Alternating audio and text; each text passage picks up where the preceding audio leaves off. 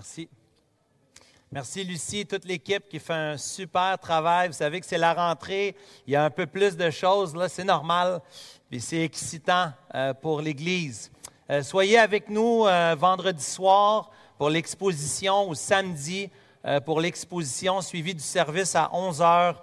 On veut entourer la famille Habib et être avec eux, pleurer avec ceux qui pleurent. Notre frère avait, bien sûr, comme vous savez, des lymphomes euh, depuis un certain moment le cancer, des traitements de chimio, et il a attrapé une, euh, euh, une maladie pour son système immunitaire, le E. coli, la bactérie E. coli. Il semble que c'est ça qui, aurait empiré les choses avec tous les effets que vous pouvez comprendre de l'eau sur les poumons. Puis notre frère est parti dans la nuit de jeudi à vendredi, jeudi soir vers 10h30. donc que le Seigneur puisse soutenir la famille. Soyez avec nous cette semaine. D'ailleurs, Édouard, on a chanté Oh, prends mon âme. On a chanté ça autour euh, du lit de notre frère bien-aimé, euh, de son vivant, puis il fredonnait avec nous. Euh, Richard et moi, on était là dans la journée de mercredi. Donc, c'est un bon chant, puis c'est touchant de voir ça ce matin.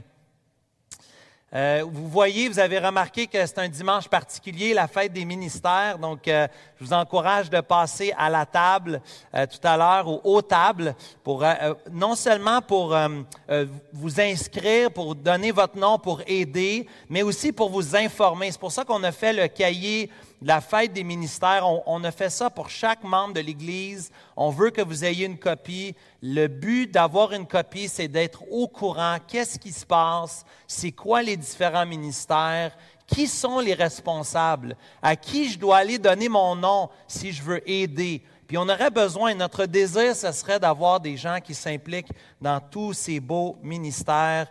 On remercie le Seigneur pour la joie que nous avons de, le servir en tant qu'Église. Je vous invite, s'il vous plaît, ce matin, de tourner dans vos Bibles, dans la lettre de Paul aux Romains. Oui, ce matin, on commence une série qui va prendre euh, les prochaines années. Euh, je, ne fais aucune promesse de combien d'années ça va prendre pour passer au travers de la lettre de Paul aux Romains. Euh, mais on est prêt maintenant pour débuter une nouvelle série dans notre étude biblique, notre étude qu'on fait, la prédication du dimanche matin. Euh, soyez rassurés, on ne va pas le faire les 16 chapitres de façon consécutive. On va prendre des pauses. Euh, j'ai tout planifié ça pour les prochaines années. Mais comme je vous dis, je, je m'engage en rien de vous dire quand on va terminer parce que c'est trop bon. Et puis ce matin, euh, pour commencer, bon, ben, vous me connaissez, vous savez que des fois, j'aime faire les choses un peu différemment. Euh, je vous invite de commencer par la fin. Je vous invite d'aller dans Romains chapitre 16 ce matin pour notre premier message. Non, on ne va pas prêcher le livre de façon à l'envers, mais j'ai pensé ce matin qu'on devrait commencer à la fin. Euh, certains aiment lire un livre et commencer par le dernier chapitre ou commencer par la conclusion. Euh, il y en a qui dépendamment de la conclusion, vont décider s'ils vont lire le, reste du livre. Ça, peut arriver. Je connais certaines personnes sans les nommer. Euh, d'autres personnes n'aiment pas trop les surprises, donc ils préfèrent connaître le dénouement. Ça arrive. Les jeunes, vous m'écoutez, quand vos parents sont pas là et que vous êtes à l'école, est-ce que ça arrive des fois que vous mangez le dessert en premier? Levez pas la main parce que je veux pas que vous vous faites chicaner, mais vous le savez, hein, des fois on faisait ça à l'école. On mangeait le dessert en premier. Oh, quelqu'un a levé la main. Oh, Brian, tu t'arrangeras avec ta mère pour ça. On ne devrait pas, en principe, on mange le repas en premier, le dessert à la fin.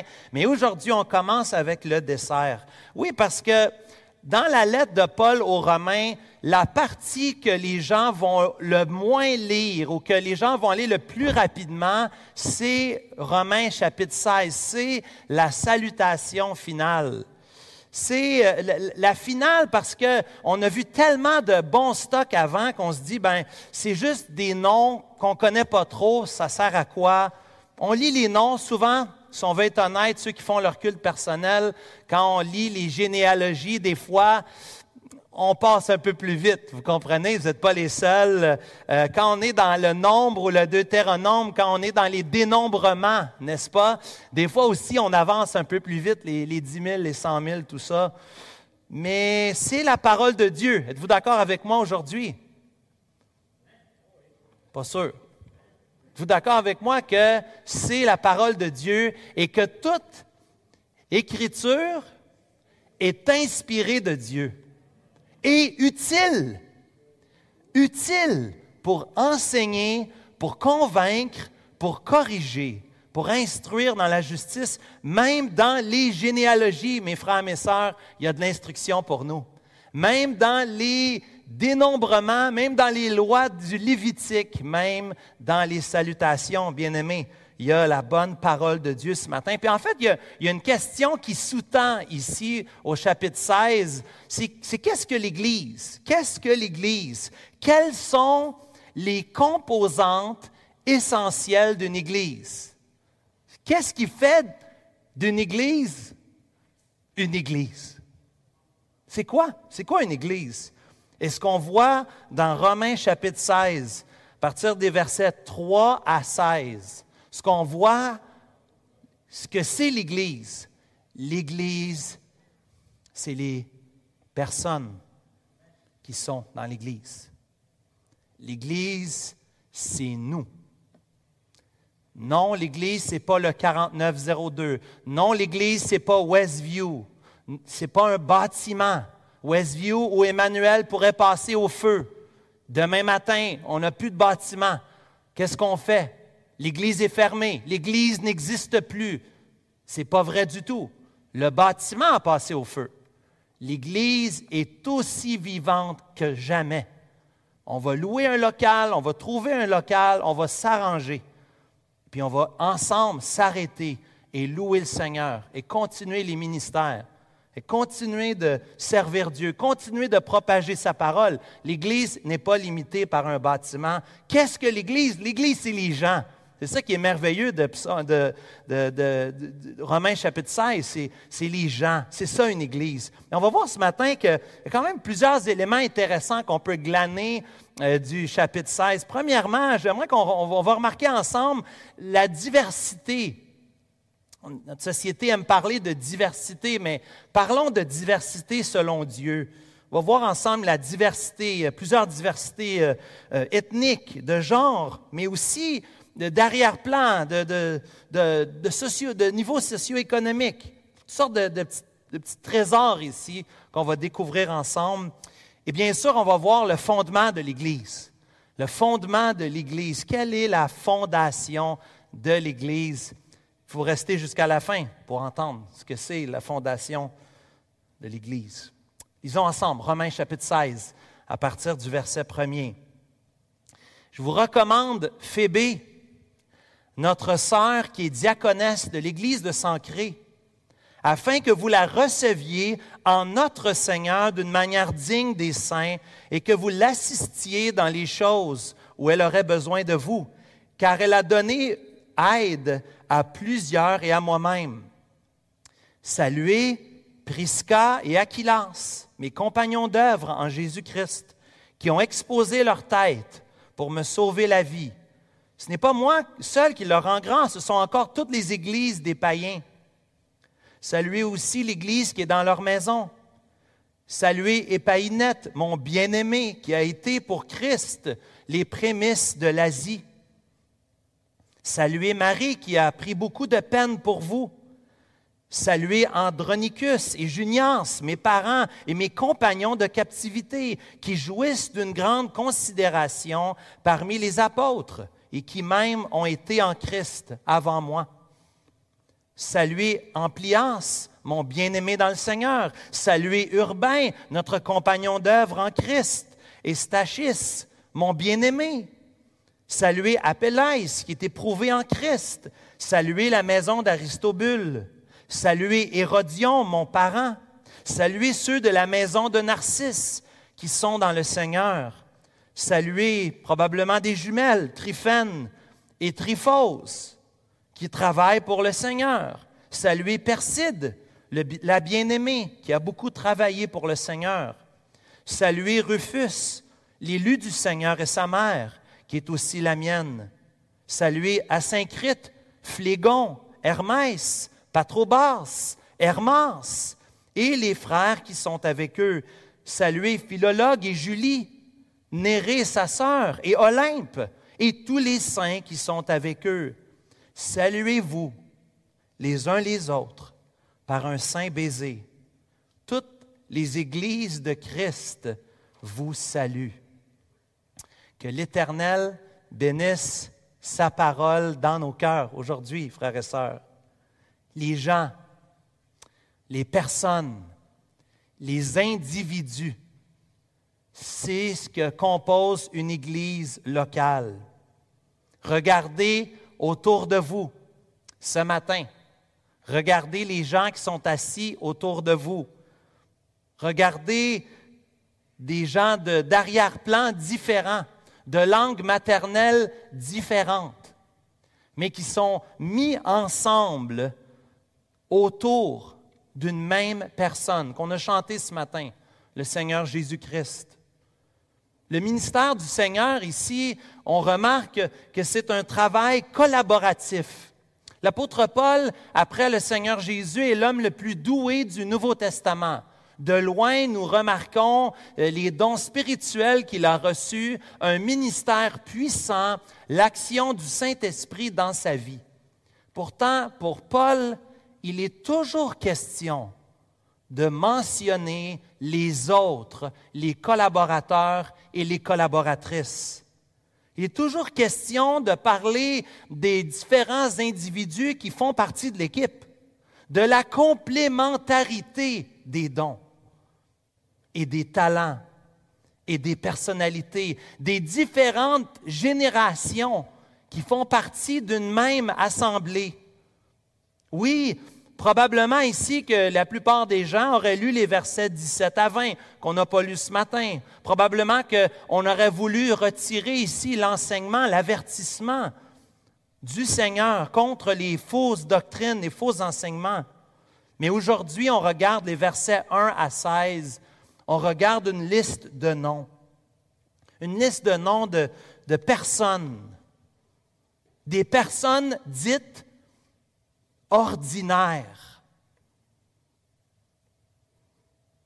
On ne regardera pas ce matin à la fin, dans les versets 21 à 24. Vous regardez au chapitre 16, versets 21 à 24. On ne regardera pas les personnes qui faisaient partie de l'équipe, ceux qui sont plus connus, comme Timothée par exemple, qui était un compagnon d'œuvre, qui a reçu au moins deux lettres en tant que pasteur de l'Église d'Éphèse. Non, aujourd'hui, on regarde les personnes ordinaires.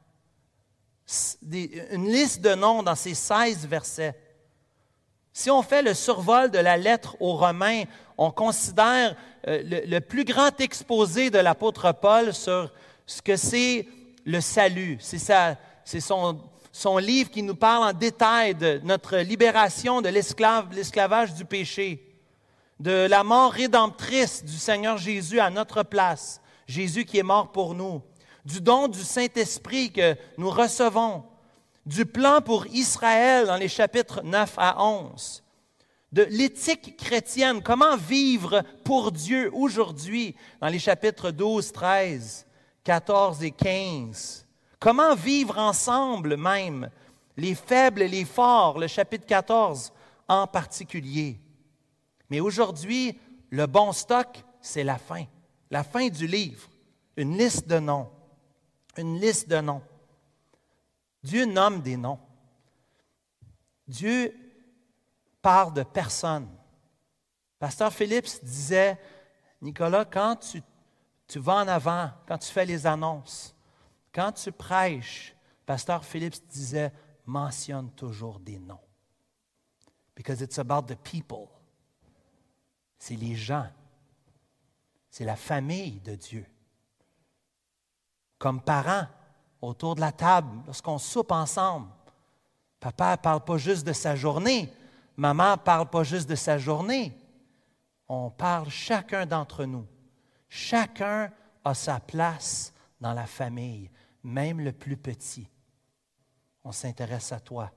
Tu as appris à lire, tu apprends à compter, ça m'intéresse. Dieu est intéressé par les personnes. Dieu est intéressé par des individus. Dieu, dans sa volonté, nous a donné une liste de noms, 26 noms, dont on connaît très peu peut-être les premiers ou les premières, peut-être Phébé, peut-être Aquilas et Priscille. Il y a d'autres passages du Nouveau Testament qui les mentionnent, mais on a peu de détails. En fait, la, grande majorité des personnes ici, on ne les connaît pas ou on les connaîtra pas peut-être. La bonne nouvelle, c'est qu'on a l'éternité, n'est-ce pas? Pour être au ciel et pour rencontrer des frères et des sœurs. C'est pour ça qu'on pouvait dire à Riyad cette semaine, ce n'est qu'un au revoir. On va se revoir bientôt. Bientôt, ça va être mon tour. Bientôt, ça va être ton tour. Es-tu prêt? Es-tu prêt à rencontrer ton Dieu, le Créateur, le Dieu qui a créé, le Dieu qui, dans toute sa création, après avoir créé les cieux, la terre, tout ce qui s'y trouve, quel est le point culminant de la création de Dieu? C'est quoi l'apogée? C'est quoi le point fort? Est-ce que ce sont les animaux ou la planète Terre? Non. Le point culminant, faisons l'homme à notre image et à notre ressemblance. Différent de toute la création, l'homme et la femme, placés dans le jardin par Dieu, pour être les intendants sur toute la création, l'homme et la femme ont reçu cette autorité, cette responsabilité déléguée de la part de Dieu. Dieu aime les personnes. Si tu n'es pas convaincu de ça aujourd'hui, cher ami qui m'entend, si tu te sens délaissé, nous avons un Père, on l'a chanté. En toi, j'ai un Père. Reçois ma prière. Il veut t'entendre aujourd'hui. Le Dieu créateur qui s'intéresse aux personnes, à l'Église, qui s'intéresse à l'Église. Ici, dans les versets 1 à 16, il y a au moins trois mentions des églises, de l'église de Sancré au verset 1 mais aussi de l'église qui est dans la maison de Priscille et Aquilance au verset 5, et aussi de toutes les églises de Christ qui saluent les chrétiens à Rome n'est pas juste des individus, mais c'est le rassemblement de ces individus-là ensemble. Le plan de Dieu, ça n'a jamais été d'isoler l'être humain. Ça, c'est le plan du diable.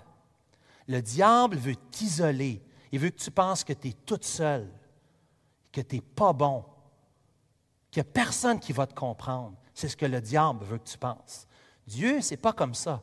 Dieu a vu que ce n'était pas bon pour l'homme d'être. Mais je vais lui faire une aide semblable à lui, pas pareil, semblable, qui se complète. Ça va être bon pour lui. Waouh, waouh, voici celle qui est os de mes os, chair de ma chair. Waouh, que c'est merveilleux. L'homme n'est pas fait pour être seul. L'homme est fait pour être ensemble. Et Romains 16, verset 1 à 16, nous rappelle le ensemble ici. Le ensemble. Les versets 3 à 16 nous parlent de l'Église de Rome. Les versets 1 et 2, ce n'est pas l'Église de Rome. Les versets 1 et 2, regardez avec moi, il y a une sœur bien-aimée qui s'appelle Phébé. Une sœur bien-aimée à Sancré. La porte sud, hein? De Corinthe ici. On est dans le sud, le port sud plutôt, de Corinthe. Phébé avait la responsabilité d'amener la lettre. C'est pas rien. Puis c'est pas rien dans le contexte, mes frères. Notre sœur ici joue un rôle primordial. C'est pas juste le FedEx, le transport qu'elle fait. C'est plus que ça. Elle apporte la lettre. Elle apporte avec la lettre les salutations. Elle apporte avec la lettre aussi, fort probablement, des explications du contexte. Les commentateurs nous disent que probablement que Phébé aurait été dans les parages lorsque Paul aurait écrit cette lettre. Probablement qu'elle aurait été bien placée pour aider à mettre en lumière, pour aider à donner du contexte, pour apporter des nouvelles. Phébé, responsable du transport, oui, mais aussi Phébé, cette femme précieuse, qui, nous le voyons à la fin du verset deuxième, a assisté ou a donné aide ou a beaucoup aidé, dépendamment de ta traduction. Cela nous parle, nous disent les commentateurs, d'un support financier, d'une femme qui est connue pour sa générosité, ce que la Bible appelle des gens qui sont riches pour Dieu. Celui qui est riche pour Dieu, il n'a pas besoin d'avoir beaucoup d'argent. Celui qui est riche pour Dieu, c'est celui qui donne généreusement, avec libéralité. Et le Seigneur, il sait quoi faire avec ça, n'est-ce pas? Une femme comme Phébé qui a assisté, qui a donné.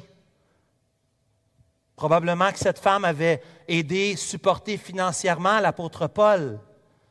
Elle est cette dame appelée à apporter la lettre que Paul avait écrite. Bien, regardez au verset 22.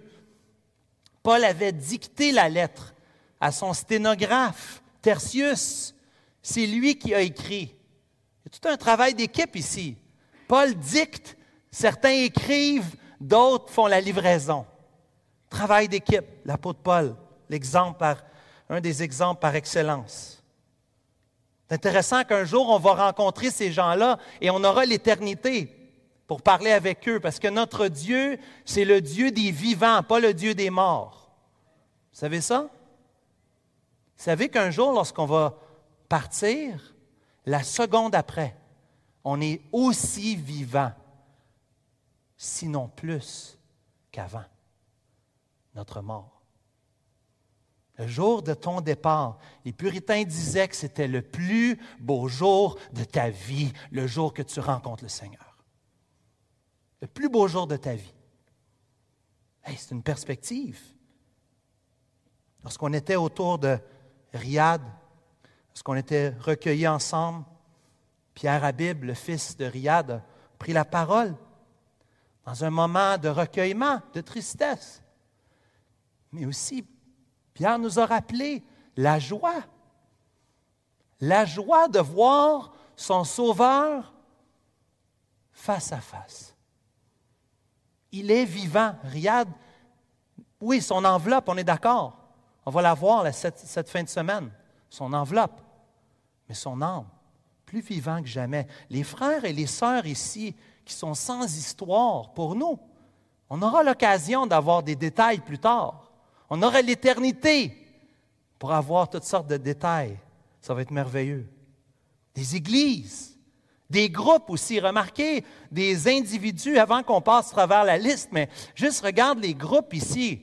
Toutes sortes de groupes là-dedans. Il y a ceux de la maison d'Aristobule, puis tu as ceux de la maison de Narcisse.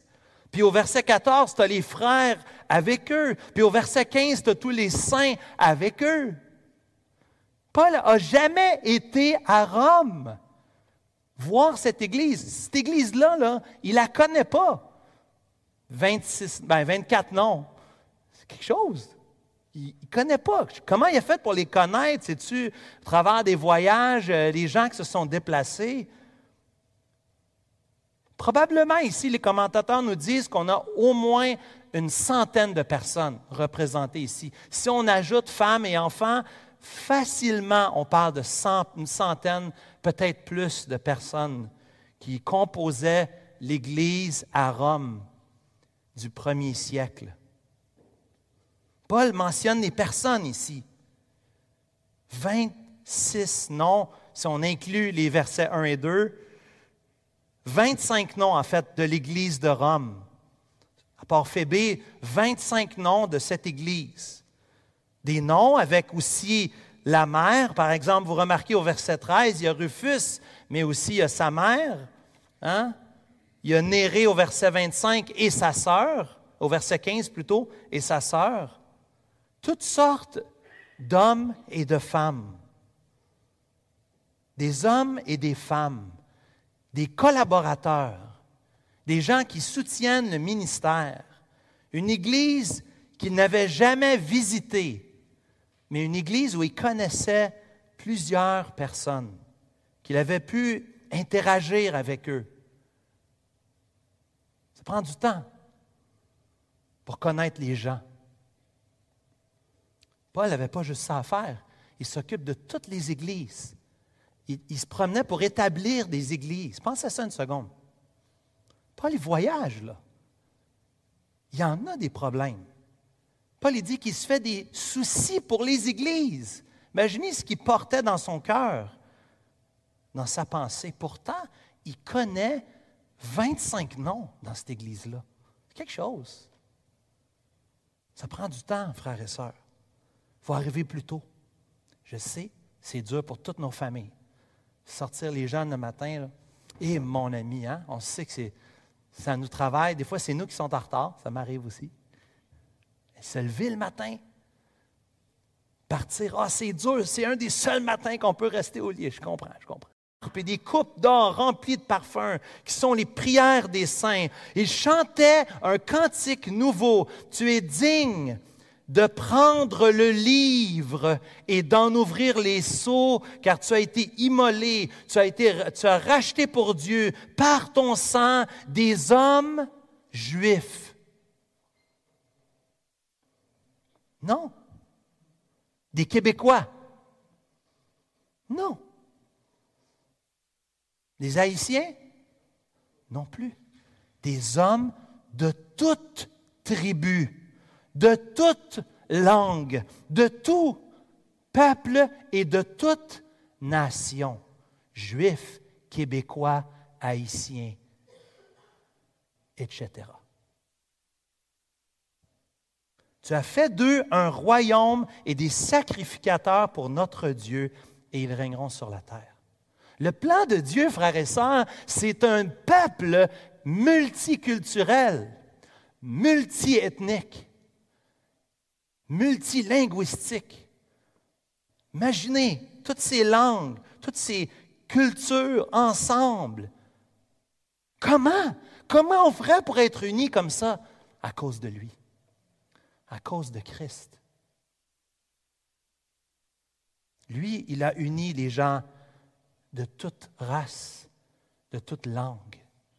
C'est lui. On était tous morts dans nos péchés, frères et sœurs. Arrêtons de penser que ceux qui pêchent, ils sont, pires que nous. On n'est pas pire que, euh, on pas mieux qu'eux autres, on est tous si pires. On était tous morts, Éphésiens 2. On était tous morts dans nos péchés, chacun d'entre nous. Et Dieu a fait l'impossible. Dieu a ramené à la vie, il a régénéré. Il nous a donné la vie, nous qui étions morts spirituellement. Il a fait de nous un peuple. Dans une ville, Montréal, cosmopolite, multiculturel, multiethnique, mais aussi avec ses défis, comme Corinthe. Hein? Vivre comme un Corinthien, ça voulait dire de vivre une vie de liberté sexuelle. On voit ça autour de nous à Montréal, n'est-ce pas? On voit le besoin. Mais il ne faut pas devenir hautain. Rappelons-nous d'où nous étions. Rappelons-nous cette belle diversité la diversité des différentes nations. Deuxièmement, remarquez aussi rapidement la différence, la diversité au niveau des genres. Dans cette liste des 25 noms, il y a neuf femmes qui sont mentionnées ici. Et évidemment, je ne compte pas Phébé, donc ça pourrait faire une dixième.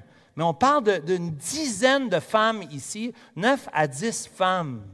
C'est révolutionnaire à l'époque de mettre de l'avant-plan, qu'un juif comme Paul mette de l'avant-plan les femmes, c'est l'équivalent de ce que le Seigneur Jésus fait dans Matthieu chapitre 1. Vous connaissez Matthieu chapitre 1? La généalogie de Jésus. Combien de femmes il y a dans la généalogie de Jésus, chapitre 1er de l'Évangile selon Matthieu? Vous irez compter, moi j'en ai compté trois, dont des femmes de mauvaise vie, où le Seigneur Jésus les inclut dans sa lignée. Rahab, la prostituée, imaginez. Dieu l'inclut dans sa lignée par exprès. Jésus, il est révolutionnaire à l'époque. Il inclut les femmes, les sœurs. Les femmes sont invitées, sont incluses. Oui, c'est Phébé qui apporte la lettre, mais plus encore, regardez toutes les collaboratrices. Regardez, toutes ces sœurs bien-aimées. Myriam, Prisca, Junias, Tryphène, Tryphose, Persis, Julie. Merci Seigneur pour les sœurs. J'ai pris le guide des ministères et j'ai regardé, j'ai mis en rose tous les ministères où les sœurs sont impliquées. Sur tous les ministères, il y a seulement trois ministères où il n'y a pas de femmes. Seulement trois. Hein? Tu ris, hein, Yves? Parce qu'il c'est le déjeuner des hommes, les hommes, le ministère des hommes. OK, ça, ça passe, OK? Mais il y a deux autres ministères où on recrute des sœurs. Deux autres ministères. Le ministère de l'informatique, allez voir Jérémie. Allez voir Jérémie pour ça. Et le ministère, on a vraiment besoin d'aide, le ministère des placeurs. On a besoin de sœurs. Allez voir Wilkins, Max, allez voir les boys. Puis offrez votre nom, mes sœurs, on a besoin de vous. Mais à part ça, dans notre Église, enlève les sœurs. Je ne sais pas trop comment on va faire. Les sœurs sont une denrée, elles sont précieuses, elles sont essentielles à la santé et la vitalité de notre Église. Sans les sœurs, leur participation, on est où là? On est d'accord? Nous croyons que la Bible enseigne clairement que le rôle de l'ancien, le rôle du prédicateur, le rôle du leadership dans l'Église est donné par des hommes. 1 Timothée chapitre 2 l'enseigne clairement, c'est ce que nous croyons. Mais je crois qu'on est parti de l'autre côté. Est-il possible qu'on est allé trop loin? Et qu'on a mis un peu trop d'enfance sur ça et qu'on a oublié que nos sœurs font partie de l'Église et sont des joueuses essentielles à la vitalité et la santé de notre Église. Mes frères, mes sœurs, merci de votre implication. Mes sœurs en particulier, on a besoin de vous. Et on l'a vu même pour l'école du dimanche. C'est trois sœurs qui sont responsables de ça. Hein? Jean-Marie qui chapeaute, mais les sœurs vraiment, celles qui font le travail. Merci Seigneur pour les sœurs bien-aimées. Toutes les classes sociales, rapidement, toutes les classes sociales, diversité de culture, diversité de genre, hommes-femmes, diversité aussi de classe sociale. Phébé, oui, grande maison, elle pouvait accueillir des gens dans sa maison. On a parlé de sa richesse, mais Prisca et Aquilas, Priscille et Aquilas avaient une église dans leur maison. D'avoir une église dans ta maison, ça voulait dire que tu ne vivais pas dans un trois et demi.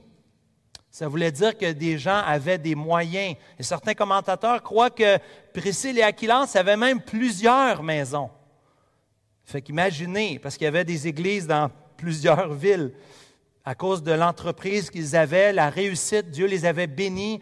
Euh, elles, euh, Aquilas et Priscille avaient engagé Paul même, les commentateurs nous disent, dans le but de pouvoir euh, aider à subvenir à ses besoins. Il y avait des gens en moyen.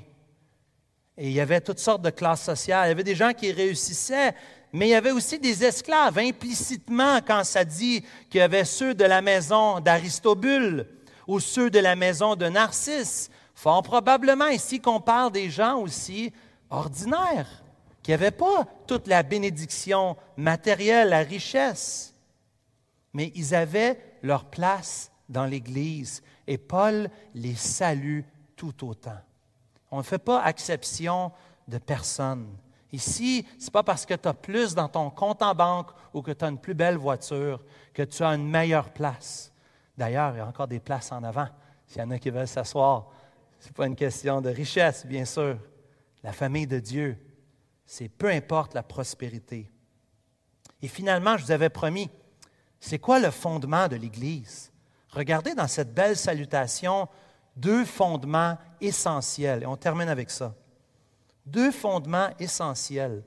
Regardez la mention ici d'être en Christ Jésus. Priscille et Aquilas et Païnette Andronicus, Junias, Urbain, Apelles, chaque fois il est mentionné qu'ils sont en Christ Jésus.